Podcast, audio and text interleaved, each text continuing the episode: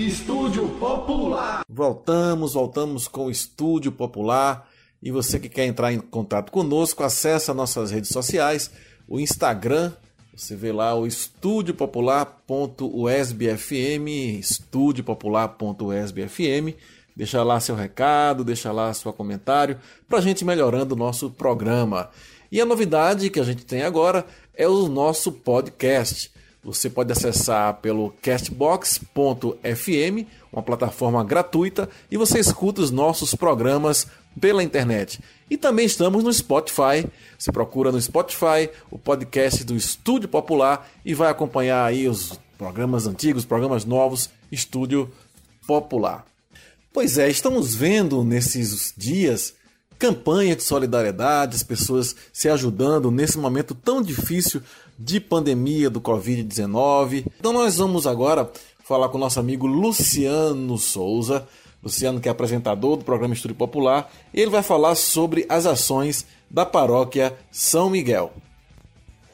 Boa tarde, ouvintes do programa Estúdio Popular. É uma grande alegria estar falando com vocês é, nesta segunda-feira.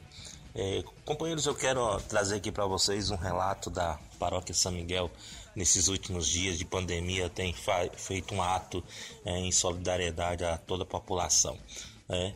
É, primeiro foi feita uma campanha de é, recolhimento de produtos de limpeza, de higiene. Né? Foram feitos mais de mil kits distribuídos é, na comunidade para a população do bairro Alto Marom, é, os, as pessoas mais carentes.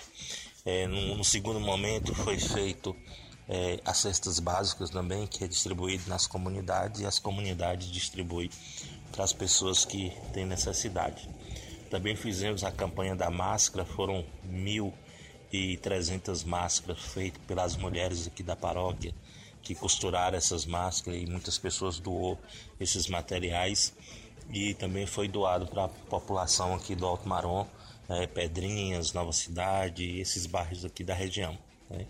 E juntamente com o MST, que doou uma quantidade de alimentos né, da zona rural, frutas, verduras, nós conseguimos fazer 100 cestas e conseguimos doar para mais 100 famílias que, que precisavam. Né? E desde o dia 7 de abril, é, o padre é, Monginho, padre Zenilton, é, abriu a porta da igreja para a população que não tinha acesso ao cadastro do governo para receber esse amparo social e foram feitos mais de 2.800 cadastros é, para ajudar essa população a ter acesso a esses recursos. Então são essas é, atividades, essas ações que a paróquia São Miguel aqui no Alto Marão tem desenvolvido para a população mais carente de Vitória da Conquista. Então, um grande abraço, força aí a esses voluntários que têm se dedicado esses dias estar tá servindo essa população de Vitória da Conquista né? e todos nós né, que estamos passando por esse momento difícil dessa pandemia. Então, um grande abraço aí a todos e em breve estaremos aí de volta. Muito bem, Lucianos, paroquianos aí da São Miguel nossos parabéns, nossa solidariedade e aqui estamos abertos a divulgar as ações da sociedade conquistense, da sociedade da região, nesses atos de solidariedade que estão acontecendo pelo Brasil afora. E agora nós vamos conversar com ele, com Zito Rocha, no quadro Tô no bairro, tô na luta. Tô no bairro, tô no bairro. Tô no bairro. Tô no bairro. Na luta. Tô na luta. Na luta. Luta. Tô no bairro, tô na luta. Mas quem é de luta não se aquieta. Deus e eu e o povo e a minha bicicleta. Tô aqui no bairro Vila da Conquista 2. Tô no bairro, tô na luta. Aqui é Zito, em uma sonora com o Danilo Moraes, liderança aqui comunitária dessa localidade. Danilo, diz aí, Quais têm sido as reivindicações da Associação de Moradores aqui? É, boa tarde, Zito. É um prazer você abrir esse canal de diálogo aqui com a, com a população. E na condição de liderança comunitária aqui do Vila da Conquista 2, bairro Patagônia, as reivindicações têm sido várias. Uma das principais, se não uma das maiores, é a regularização fundiária, que é uma área de ocupação e desde 97 que a associação, junto com os moradores, tenta regularizar o lote. Por via judicial, por via do poder público, mas até hoje não conseguimos. Tem avançado muito. Entretanto, ainda não conseguimos a regularização. Já tentamos a desocupação, mas infelizmente não avançou o diálogo com, com o poder público. E outro, outra reivindicação bastante contundente é a pavimentação asfáltica. Na gestão anterior, pavimentou uma parte do bairro, do loteamento, porém outras ruas ficaram sem a pavimentação. E tem outras menores, como iluminação, segurança pública, pública e por aí vai. O que os moradores mais têm queixado ultimamente? Como eu disse, uma das principais reivindicações é a regularização fundiária e a pavimentação asfáltica. Porque, como eu moro na rua 24, você pode olhar aí como é que está, choveu há pouco e é o buraco. É, é, certas, certos meios da rua já tá, os, os canos da embasa já tá ficando exposto de tanto a rua, é, é, de tanto a enxurrada ter, né, a chuva ter rebaixado a rua, então é lama, é buraco, né? E como eu disse anteriormente, a pavimentação asfáltica. A gente vem queixando é, é, que é um dos pontos que mais tem tirado o sossego da população. E como tem sido a atuação do poder público municipal com relação à importância da Associação de Moradores como legítima portadora de demandas e soluções para os problemas da comunidade local? Veja só, é, eu sou liderança aqui já há algum tempo. Na gestão passada, nós até tinha, tinha, tinha uma participação, é, associação com o poder público, por meio hora de ofícios diretamente para a prefeitura ou por meio do orçamento participativo. Era uma ferramenta que a gente conseguia as reuniões com o prefeito. É, inclusive até uma parte do bairro foi pavimentada é, em decorrência dessas reuniões, do esforço dos membros da associação. Porém, nesse, nesse novo mandato, né, a gente não tem tido uma resposta adequada. Não reunimos mais com o poder público, nem mesmo um patrulhamento na rua foi feito há anos, eu não me lembro. O último patrulhamento que foi feito, nessa gestão foi feito, que eu lembro só foi um, né? e não conseguimos uma porta de diálogo com a prefeitura e não eles não incentivam né, a participação da população. Portanto, fica, uma, fica isolado né, a gestão de lá e a associação de cá. É, a gente tem, tem muitas queixas, né, mas essas queixas devem ser direcionadas ao poder público. Mas infelizmente não, não estamos tendo uma janela, um meio de é, levar essas demandas da população ao poder público. É isso aí, tô no bairro, tô na luta. Se liga no que o povo fala. E parabéns à liderança comunitária Danilo Moraes aqui do Vila da Conquista 2. Muito obrigado, foi um prazer. Valeu Zito, valeu Danilo pela entrevista, nos trazendo elementos, informações sobre os bairros na cidade. Quadro muito bacana, esse o Tô no Bairro, Tô na Luta. E falando da luta, nós vamos falar aqui de mais uma grande ação de solidariedade encabeçada pela classe trabalhadora em Vitória da Conquista e região. É? Foi organizado pelo MST, o Movimento dos Trabalhadores Rurais Sem Terra, mais uma grande doação aqui na região, onde foram doados quatro, mais de 4 toneladas de alimentos orgânicos na cidade de Vitória da Conquista e também e cordeiros. Nós tivemos a grata felicidade de participar também dessa ação, foi uma ação que foi organizada. É, os alimentos foram produzidos nas áreas de reforma agrária do MST, é, tanto de acampamentos e assentamentos, mas teve o apoio, a distribuição de logística de outras organizações, como a Consulta Popular, o Levante Popular da Juventude, o MTD, Movimento das Trabalhadoras e Trabalhadores por Direitos, e o SIMP, o Sindicato do Magistério Municipal de Vitória da Conquista. É, é importante ressaltar que uma ação como essa, ela, ela tem um caráter simbólico muito forte, porque o MST sempre nós vimos na grande mídia uma acusação grande, né, de que é um movimento de baderna, é um movimento onde as pessoas é, não produzem, enfim, e nós vemos aqui né, produtos que vêm de áreas que antes eram latifúndios improdutivos, que foram declarados isso pelo INCRA, passaram por um processo de desapropriação e pelo processo de reforma agrária, ou seja, tudo isso envolve recurso público. É? Então, o dinheiro nosso contribuinte.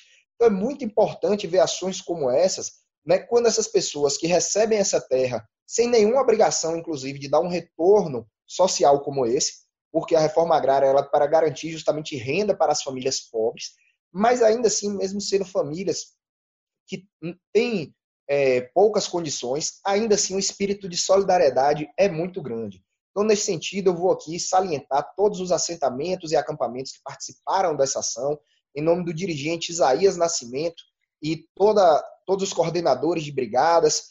Então, é, foram frutos né, dos assentamentos Caldeirão, Baixão, Mutum, Arizona, Boa Sorte, Santa Luzia, Elzimeira, Canguçu, Marielle Franco, Maria Zilda, Roseli Nunes e Terra Vista. Né? Então a gente parabeniza todos esses camponeses e camponesas que são sem terra, mesmo conseguindo a terra, se reconhecem enquanto sem terra e que fizeram essa ação tão importante, que chegou até a Casa do Amor, que dá um apoio e assistência para pacientes com câncer. Também chegou a paróquia São Miguel Arcanjo, aqui no bairro Alto Marom, que distribuiu para inúmeras famílias de, todo, de toda a paróquia, ali dos bairros ao redor. Também o terreiro Pai Joaquim de Angola, da minha querida mãe Paloma. O Movimento Cultural Consciência Negra, o Mestre Pantera, que tem alunos que têm é, dificuldade também financeira e que foram é, agraciados. E também para as famílias da ocupação Cidade Bonita, algumas dessas famílias né, que tiveram suas casas derrubadas pelo governo Ezen no ano de 2017, e o MST presta solidariedade a essas famílias que ainda continuam em situação de hipossuficiência. Em Itambé, a doação foi para o Hospital São Sebastião. Um abraço para meu amigo Ayrton e Raimundo e toda a turma aí de Itambé que participou dessa ação e também para a turma de Cordeiros que doou diretamente para as famílias. Muito bom, Xandó essa ação feita pelo Movimento Sem Terra. E eu queria aproveitar e convidar os companheiros e companheiras para ouvir uma reportagem que Xandó e Larissa fizeram sobre a situação da terra, da luta pela terra no Brasil. Uma reportagem muito bem feita, muito bonita, em que a gente vai conhecer um pouco mais sobre a luta desse movimento ou dos movimentos de luta pela terra no Brasil. Vamos ouvir a reportagem.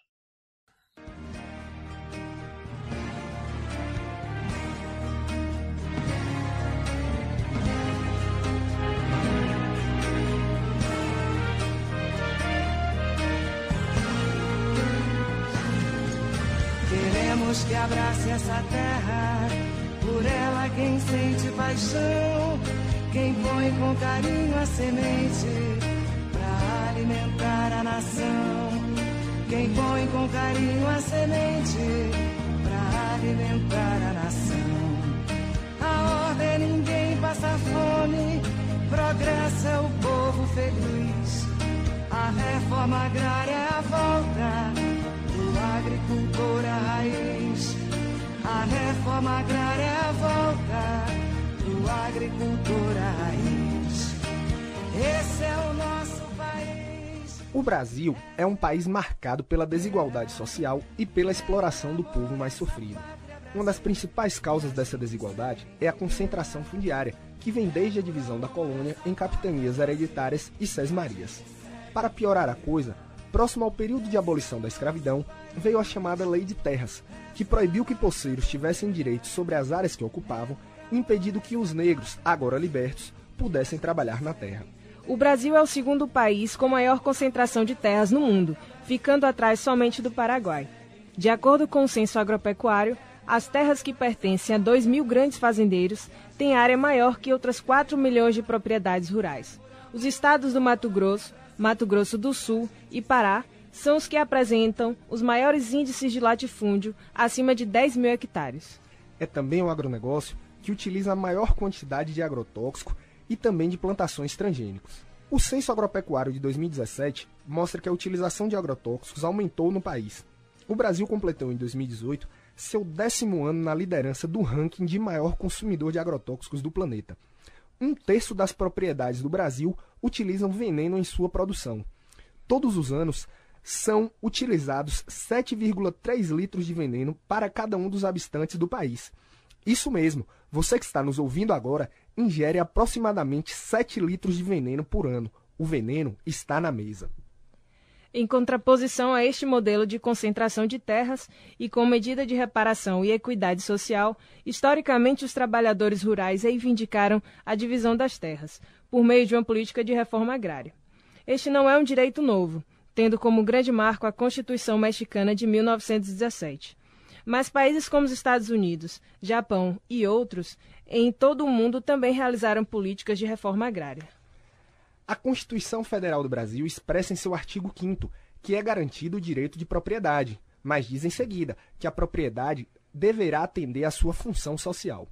Em complementação, o artigo 184 da Constituição diz que o imóvel rural que não esteja cumprindo sua função social será desapropriado por interesse social para fins de reforma agrária, mediante prévia e justa indenização em títulos da dívida agrária.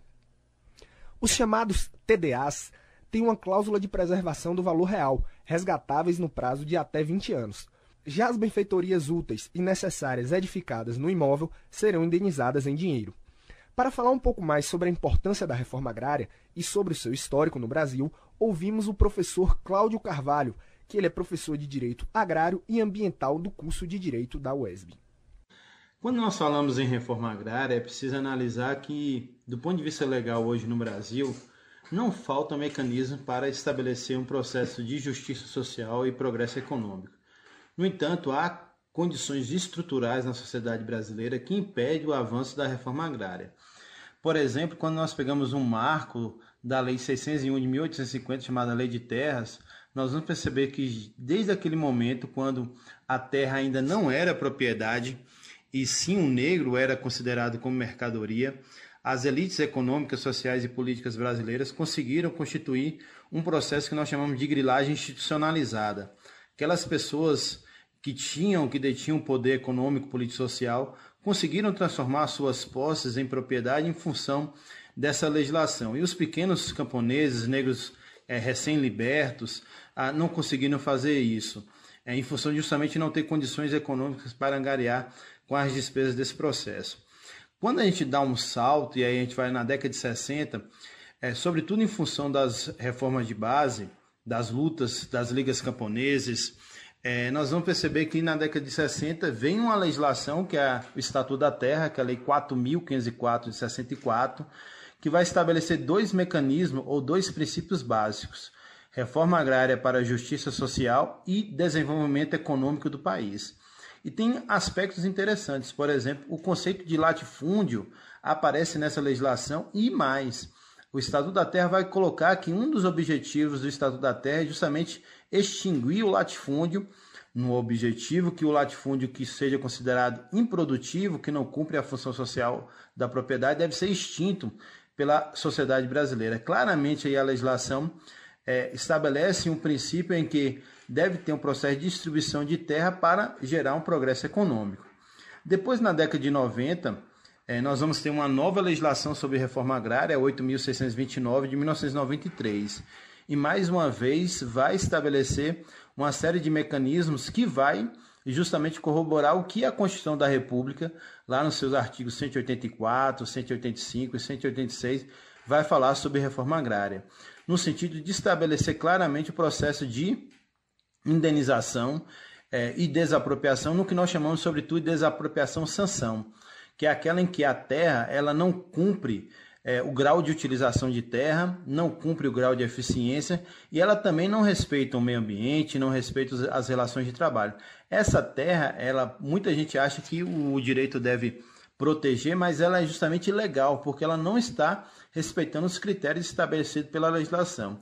Então, no meu entendimento, o que, não, o que falta no Brasil é vontade política, tanto do ponto de vista da gestão, parte do, do governo, como do ponto de vista da justiça quando vai julgar esses casos de conflitos é, é, envolvendo terras.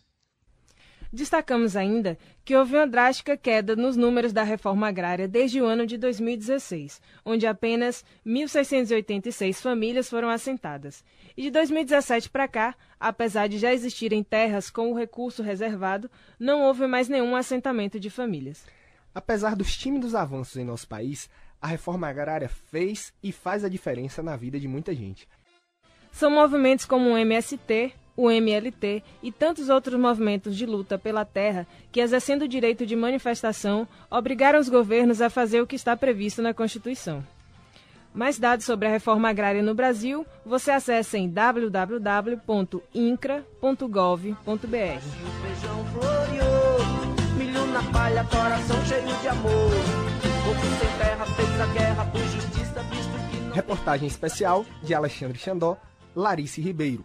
Música Ordem e Progresso de Zé Pinto, interpretada por Bete Carvalho, e Floriô de Zé Pinto, interpretada por Chico César. Estúdio Popular.